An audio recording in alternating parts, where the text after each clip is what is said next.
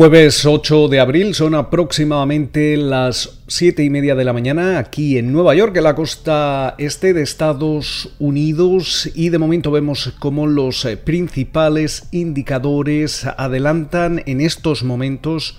una apertura al alza. El Dow Jones se daba la vuelta y ahora mismo está operando plano con subidas de tan solo un punto. El Standard Poor's 500, sin embargo, suma alrededor de un 0,3% y el Nasdaq está también en positivo con una subida de alrededor de casi el 0,9%. Vemos como ese rendimiento del bono americano a 10 años se sitúa en el 1,64% y el West Texas Intermediate se transa en los 59,31 dólares el barril. Buena parte de la atención en estos momentos está puesta en esa hoja de ruta fiscal y tributaria eh, presentada durante la jornada del miércoles eh, por el Departamento del Tesoro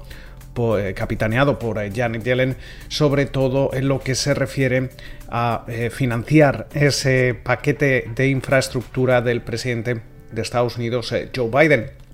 Entre las medidas ya conocíamos cómo se va a apostar por eh, elevar ese impuesto de sociedades desde el 21% hasta el 28% y también eh, destaca cómo la administración Biden va a atacar con un impuesto mínimo eh, de alrededor del 15% a las grandes compañías que generan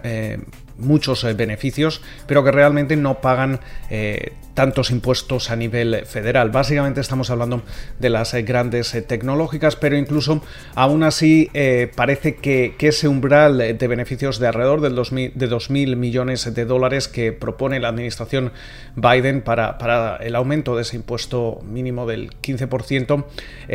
sobre las empresas rentables va a afectar alrededor de 45 compañías aquí en Estados Unidos. Eh, hay más eh, propuestas dentro de, ese plan. Biden se, mostraba abierto a, negociar. De hecho, podríamos ver cómo quizá esa subida del impuesto de sociedades, en lugar de llegar al 28%, podría quedarse en el 25%. Pero tendremos que, que, estar atentos a cómo van a ir evolucionando esas negociaciones en una jornada en la que también vamos a estar atentos al presidente de la Reserva Federal, a Jerome Powell, que va a participar eh, alrededor de las 12 de la mañana del mediodía. Eh, hora local en un foro eh, como parte de esas reuniones de, primavera del Fondo Monetario Internacional sobre la economía global en un momento en el que parece que la Reserva Federal eh, va a seguir, eh, no le va a temblar el pulso en mantener esa política ultra acomodaticia. Eh, precisamente el Fondo Monetario Internacional ha hablado estos días no solo de esa mejora que realizaba en la economía global, también la cuantiosa mejora de las proyecciones para Estados Unidos, sobre todo fomentado por ese paquete de estímulo de 1,9 billones con B de dólares. Eh, que básicamente además ha contribuido a, la mitad de esa mejora para la economía global, es decir, tiene eh, efectos eh, concatenantes para, el resto del, mundo.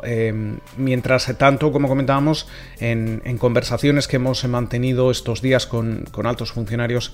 del FMI, básicamente no existe un miedo a un repunte sostenido de, la inflación. Sí que es cierto que debido a esa política ultracomodaticia, los estímulos eh, fiscales podríamos ver un repunte de los eh, precios, pero este no va a ser sostenible, sostenido y además no, no debería afectar esas eh, proyecciones de inflación a, medio, a medio plazo. Eh, tampoco es interesante como uno de los eh, funcionarios con los que hemos hablado estos eh, días, por eso no hemos podido actualizar este podcast tanto como nos gustaría, hablaba sobre la sobrevaloración que podría haber en, en la bolsa. es importante tener en cuenta que según explicaba sobre todo las sobrevaloraciones que estamos viendo dentro del sector tecnológico y demás apelan también a la innovación y se comparaba un poco con la situación que se había vivido durante la, burbuja tecnológica de, los eh, de comienzos del 2000 en el que eh, en cierta forma pues esa sobrevaloración de algunos valores eh, podría ser incluso saludable y si viésemos algún tipo de corrección brusca o viéramos algún tipo de, estallido de, una posible burbuja, eso no debería eh, generar un trauma para el sistema financiero y aunque podría tener algún efecto en la economía, este sería, este sería, sería manejable. Eso es uno de los aspectos interesantes de los que hablábamos con funcionarios del, FMI que también, sin embargo, avisaban que donde sí que puede haber riesgos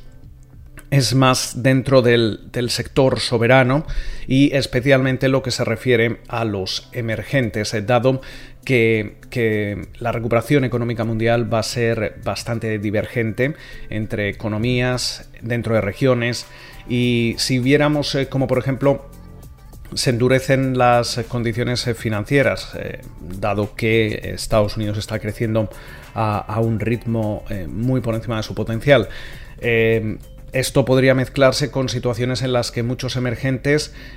no, no, están teniendo acceso a las vacunas, podrían tener problemas de financiación, etcétera, etcétera, y eso podría llevar a una especie de círculo vicioso que podría poner eh, en riesgo la viabilidad eh, soberana. Eso eh, es uno de los riesgos que se mencionaba para algunos países. Mientras tanto, durante la jornada de hoy vamos a estar atentos a esas peticiones semanales de subsidio por desempleo, como cada jueves. También vamos a conocer los inventarios de gas natural. Ya comentábamos eh, cómo va a hablar Powell al mediodía y dos horas después lo va a hacer eh, Neil el presidente de la Fed regional de Minneapolis. Y también al cierre del mercado vamos a conocer, como cada semana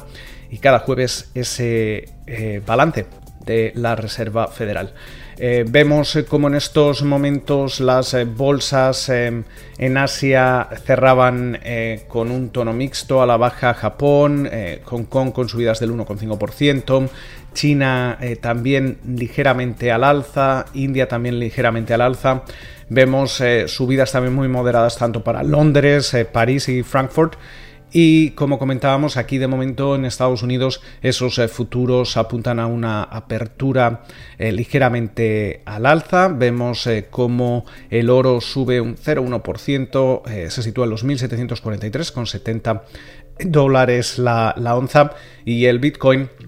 estaría operando a, la baja en los 56.954 dólares. Con lo cual esperamos eh, que pasen una feliz eh, jornada de jueves. Sentimos no haber podido estar con ustedes durante las eh, jornadas del martes y del miércoles, pero eso sí, nos volveremos a escuchar durante la mañana del viernes.